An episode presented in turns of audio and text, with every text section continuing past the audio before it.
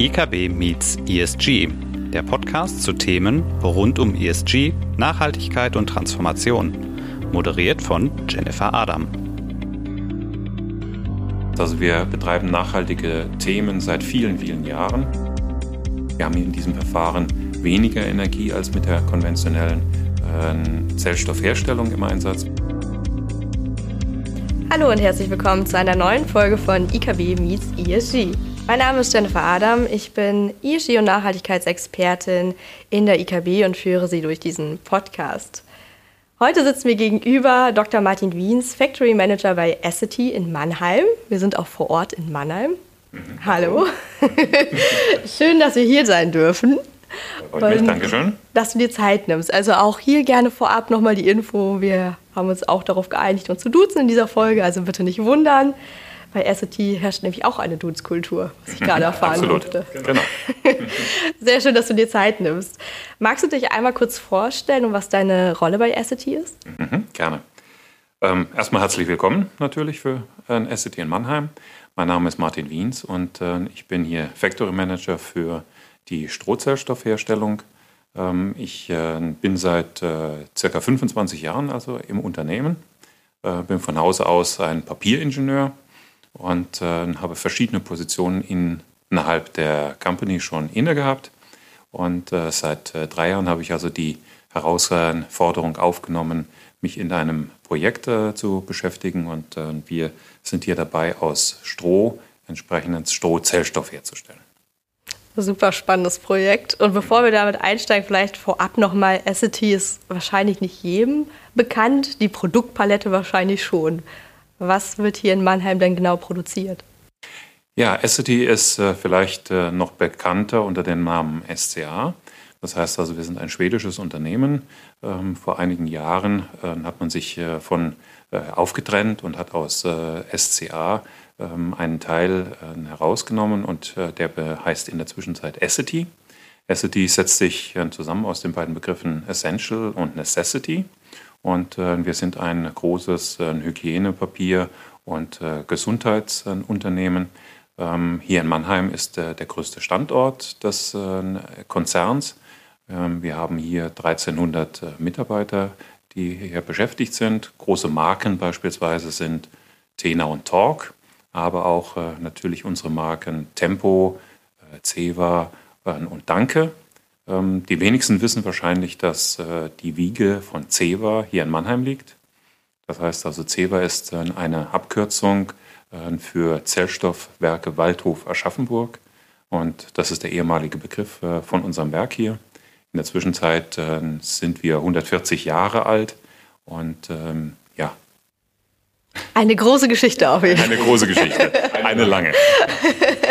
eine große, lange Geschichte und äh, was uns gerade aufgefallen ist, wir saßen ja gerade noch kurz unten und haben auf dich gewartet und ja, das sind ja die Produkte, die in der Corona-Krise so ein bisschen die Produkte waren, wo der Run drauf gekommen ist, sage ich mal. Ja, absolut.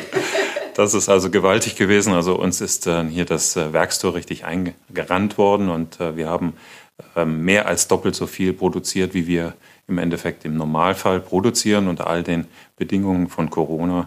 Und äh, innerhalb kürzester Zeit waren also auch unsere Bestände äh, tatsächlich aufgebraucht. Aber wir haben die gesamte Corona-Phase hindurch immer produziert und äh, haben hier entsprechend die Versorgung für im Wesentlichen äh, eigentlich Deutschland an Toilettenpapier aufrechterhalten können. Sehr schön, sehr gut zu wissen, dass wir uns auf äh, SCT verlassen können. Genau. genau.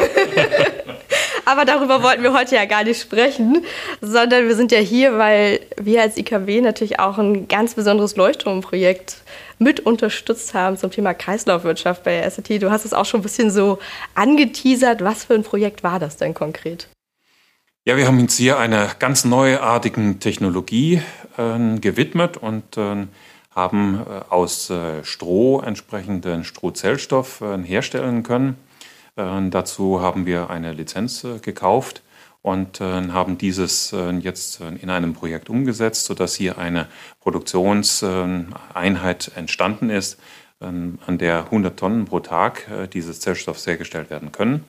Ähm, die IKB hat das entsprechend mit uns begleitet und dieses Verfahren ist also einzigartig auf der Welt. Das gibt es also nirgendwo. Wir haben also hier nirgendwo entsprechende Erfahrungen abgreifen können, sondern wir mussten äh, den Prozess auf die Art und Weise in den industriellen Maßstab komplett neu entwickeln. Und äh, das hat äh, eine ganze Zeit lang gedauert. Wir sind also in der Zwischenzeit seit äh, anderthalb Jahren in Betrieb. Äh, das heißt also produzieren in dieser Phase rund um die Uhr, 365 Tage äh, und ähm, sind dabei, die Anlage weiterhin zu optimieren, Qualität zu erzeugen, äh, die jetzt also noch äh, ein bisschen verbessert werden muss, das Volumen zu erreichen, was also die Anlage designt worden ist. Das sind die aktuellen Aufgaben hierfür. Und du hast ja schon angedeutet, dass es äh, weltweit, global so das einzige, der einzige Prozess, wie es so hergestellt wird. Das heißt, genau. es war ja wahrscheinlich auch sehr innovativ. Wie lange hat denn diese Entwicklungsphase gedauert und welche Herausforderungen gab es denn bei der Umsetzung?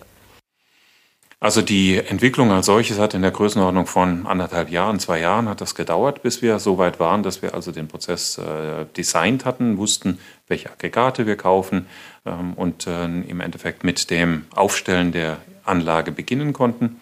Ähm, wir haben dann anschließend anderthalb Jahre nochmal gebraucht, um die Anlage dann aufzubauen und Betrieb zu nehmen. Das waren alles in diesen Phasen, wo es äh, Corona entsprechend aufgetreten ist, wo wir uns also an all die Restriktionen halten mussten, wir hatten viele ja, Handwerker ähm, vor Ort, die wir dann immer entsprechend separieren mussten. Das waren zum Teil mehrere hundert, die wir hier entsprechend hatten. Wir sind niemals Hotspot gewesen. Wir konnten das also alles entsprechend einhalten, haben auch den Zeitplan auf die Art und Weise ähm, recht gut einhalten können. Es hat nicht wirklich zu großen Verzögerungen geführt ähm, und äh, konnten dann entsprechend unserem Zeitplan relativ äh, zügig in, in Betrieb nehmen ähm, mussten uns allerdings natürlich all den Herausforderungen stellen, die trotz eines vorherigen Designs entsprechend ähm, ja, aufgetreten sind. Wir mussten uns mit den Problemen von Stroh beschäftigen. Wie transportiert man Stroh in der Anlage? Ähm, das waren alles Dinge, die wir jetzt in der Art und Weise natürlich nicht vorhersehen konnten. Wir mussten mit Verstopfungen rechnen. Wir mussten das Equipment uns äh, schaffen. Wie löst man solche Verstopfungen? Wir mussten die ganzen Aggregate entsprechend äh, optimieren, dass sie mit den Gegebenheiten überhaupt zurechtgekommen sind. Ähm, all das sind äh, technische Probleme, die wir gehabt haben. Parallel dazu haben wir natürlich uns, da es sich um ein absolut innovatives Verfahren äh, handelt, sehr stark mit Genehmigung, Genehmigungsprozessen entsprechend auseinandersetzen müssen. Da kann man sich vorstellen, wenn man mit Dingen an unsere Genehmigungsbehörden herantritt, die bisher nicht bekannt sind, die auch nirgendwo entsprechend schon mal beispielhaft existieren, dass das natürlich also zu sehr vielen Fragezeichen äh, bei den Behörden geführt hat. Wir mussten sehr, sehr viel entsprechende Nachweise führen, sehr viel mit entsprechenden äh, Gutachtern arbeiten, was also deutlich länger gedauert hat, als wir das äh, erwartet haben. Und doch eine ganze Reihe von Diskussionen äh, gebracht hat, äh, die auf die Art und Weise so nicht erwartet worden wären. Wie lange hat denn dann dieses ganze Projekt an sich gedauert? Also gerade Genehmigungsverfahren in Deutschland, wissen wir auch, dauern sehr lange. Mhm. Mhm. Hat es so eher fünf Jahre gedauert, das umzusetzen, das ganze Projekt oder länger? Gar nicht. Nein, also das natürlich nicht. Das heißt also, um das wirklich Projekt, also vom ersten äh, Strich, bis wir entsprechend in Betrieb genommen äh, gegangen sind, sind in der Größenordnung von zwei bis drei Jahren entsprechend gewesen. Das heißt also, auch dieser Genehmigungsprozess ähm, hat ähm, anderthalb Jahre nur gedauert, in Anführungszeichen. Das nur sage ich, die Behörde an der Stelle ist äh, der Meinung, das ist so schnell gegangen, wie man gar nicht anders hätte das handhaben können. Wir von der industriellen äh, Fraktion sind dann natürlich mit etwas anderen Erwartungen rangegangen. Wir hätten deutlich schnellere Genehmigungsprozesse erwartet. Ähm, aber das war im Endeffekt dann doch alles zu handhaben. Ähm, aber es hat natürlich intensive Arbeit und Diskussionen also mit den äh, Mitarbeitern der Behörde bedarft, bedurft, damit wir da entsprechend ähm, ja, vorwärts gekommen sind. Mhm. Und äh, es sind auch Probleme aufgetreten, die ähm, in der Richtung auch für die Behörde natürlich äh, neu sind. Wenn man sich das äh, zum Beispiel vorstellt, ähm, wir haben ein Nebenprodukt in unserer Zellstoffherstellung, ähm, das äh, sich Lignin nennt. Das ist also das, was wir aus dem Stroh herauslösen. Ähm, das ist ein Rohstoff, der in anderen Industriezweigen von Interesse ist, um dort beispielsweise ölbasierende ähm, ja, Rohstoffe zu ersetzen. Ähm, für eine Behörde ist äh, ein Verfahren und eine Anlage, die man genehmigen lässt für die Zellstoffherstellung, immer selbstverständlich. Es gibt ausschließlich ein Produkt und das ist der Zellstoff. Alles andere, was nebenher entsprechend produziert wird, muss automatisch Abfall sein. Und das ist natürlich in unserem Fall nicht der Fall gewesen, aber damit war natürlich am Anfang die Deklaration des Lignins erstmal ein Abfallstoff, den wir auf die Art und Weise weder hätten transportieren können, noch hätten wir den an andere verkaufen können, weil die ja keine Abfallentsorger sind. Und auf die Art ähm, mussten wir erst nachweisen, dass es sich bei dem Lignin tatsächlich auch um einen Rohstoff handelt. Und äh, das konnten wir hinbekommen. Und damit sind dann anschließend überhaupt erstmal die Möglichkeiten gegeben gewesen, hier an der Stelle ja in Produktion zu gehen.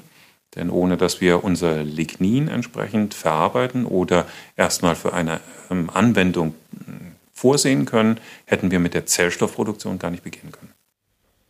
Super spannende Themen, die da einfach auch alles mit reinspielen. Völlig.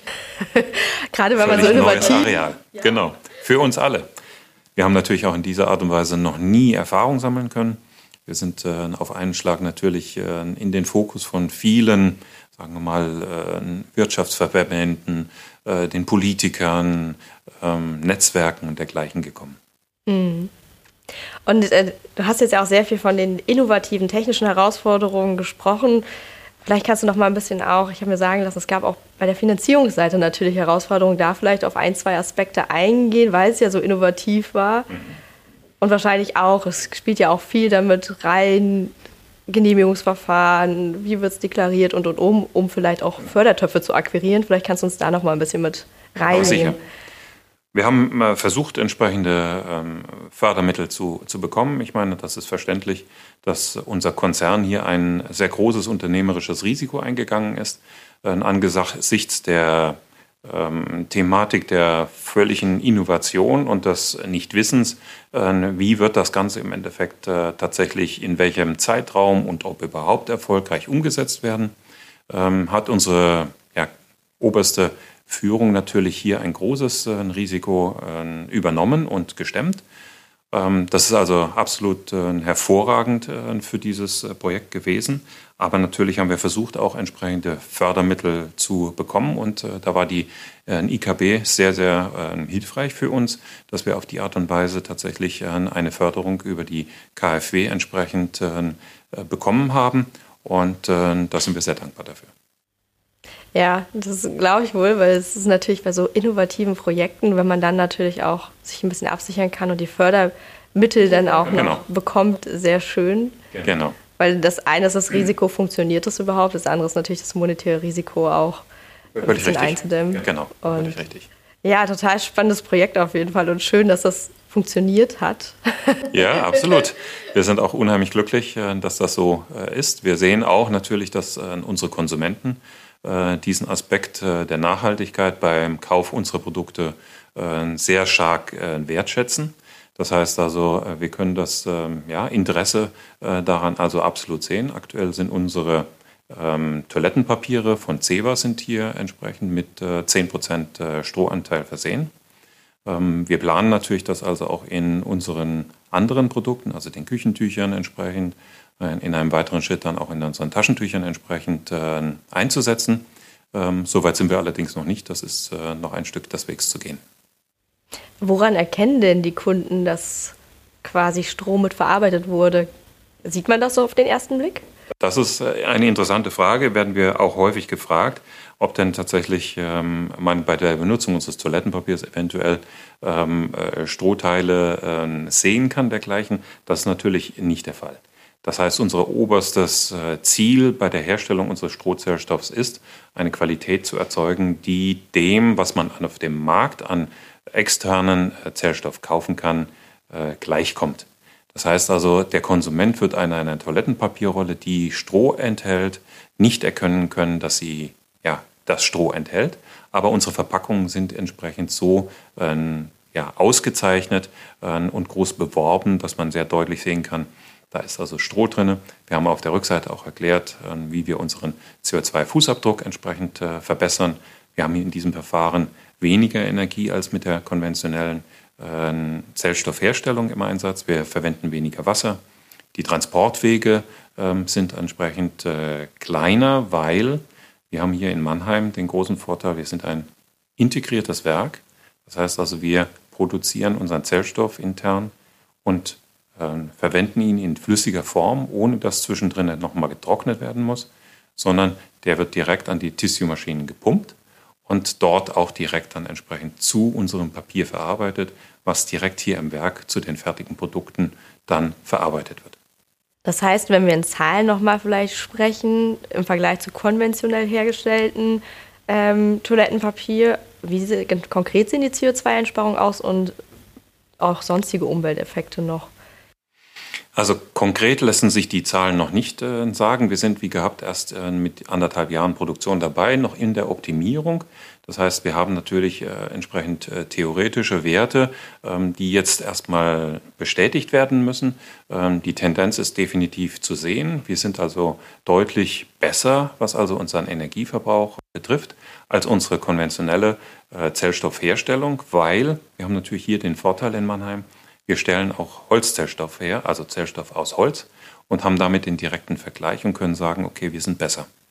Ähm, was also konkret die, die äh, Verbesserungen im Hinblick auf die Nachhaltigkeit angeht, ist natürlich, dass wir die Integration hier haben. Das heißt also, unser Zellstoff muss nicht nochmal irgendwo vom Produktion zum Endverbrauch entsprechend transportiert werden, ähm, das heißt, er wird nicht getrocknet zwischendrin, nicht transportiert und nicht wieder aufgelöst. Und das ist natürlich ein großer energetischer Vorteil, den wir also hier in Mannheim haben. Mhm. Wird denn geplant, perspektivisch komplett von Holz auf Stroh irgendwann mal umzustellen? Das ist sicherlich nicht äh, der Plan. Wir haben mit unserem Strohzellstoff uns sozusagen im Konzern ein drittes Standbein generiert. Ähm, in Mannheim sind wir die einzigen äh, im Konzern, die also auch einen Holzzellstoff herstellen. Das heißt also, wir haben neben dem Strohzellstoff unseren Holzzellstoff, aber wir haben also auch im Konzern natürlich unsere Recyclingpapiere und unsere Recyclingfasern. Das heißt, diese drei Standbeine werden weiterhin auch äh, gepflegt. Ähm, wir versuchen mit dem Stroh, den extern, den zugekauften Zellstoff, den wir hier noch vom Markt benötigen, weil wir unseren Bedarf nicht komplett hier intern decken können, äh, zu ersetzen und auf die Art und Weise natürlich den externen Holzzellstoff zu reduzieren. Technisch ist die, der Einsatz des ähm, Strohzellstoffs durchaus über diese 10% möglich und wir zielen darauf auch mehr davon entsprechend einzusetzen. Das wird eine Frage des Volumens sein, was wir in Zukunft dann produzieren können. Mhm. Ja, und wahrscheinlich auch, das ist auch eine schöne Überleitung davon gehend hin zum Thema auch wie wichtig ist denn das Thema Nachhaltigkeit für SAT? Wir hören da raus, es werden schon innovative Wege gedacht und gegangen ja auch. Gibt es da auch in den letzten Jahren auch eine Veränderung zu beobachten, dass das Thema Nachhaltigkeit per se auch nochmal wichtiger wird für SAT? Absolut. SAT äh, ist sehr stark äh, mit Nachhaltigkeit verbunden. Das heißt also, wir betreiben nachhaltige Themen seit vielen, vielen Jahren. Ähm, und äh, wenn man die Initiativen also auch von Essity aktuell im Zuge von Nachhaltigkeit äh, betrachtet, ist das also ganz äh, ja, ein wichtiger Aspekt. Das heißt also, wir haben beispielsweise eben die Strohzellstofferzeugung hier in Mannheim. Wir haben in unserem Werk in Kostheim beispielsweise den Einsatz von Wasserstoff für die Trocknung des Papiers an der Tissue-Maschine. Wir haben Geothermie im Einsatz in unserem Werk in Neuseeland ähm, verschiedenste Aspekte. Wir sind dabei, ähm, gebrauchte äh, Handtücher entsprechend über einen Paper Cycle zu recyceln. Also verschiedenste Dinge, die wir also hier in der Richtung betreiben, um die Nachhaltigkeit zu verbessern. Und unser Ziel ist, dass wir bis 2050 entsprechend unser Net Zero dann erreichen können. Und bis dahin werden wir viele, viele Dinge noch treiben, die gesamte Supply Chain entsprechend betrachten und äh, überall versuchen, entsprechende Energie einzusparen. Klingt auf jeden Fall sehr schön und auch zukunftsweisend und die Projekte, die ihr voranbringt, äh, mhm. scheinen darauf ja auch gut einzuzahlen, auf jeden Fall. Ja, doch. Wir sehen das auch äh, in, im Interesse unserer, sagen wir mal, Investoren, die natürlich immer mehr auf Nachhaltigkeit entsprechend achten, äh, die Konsumenten, die entsprechend hier ganz besonders auf diese Themen beim Kauf entsprechend achten.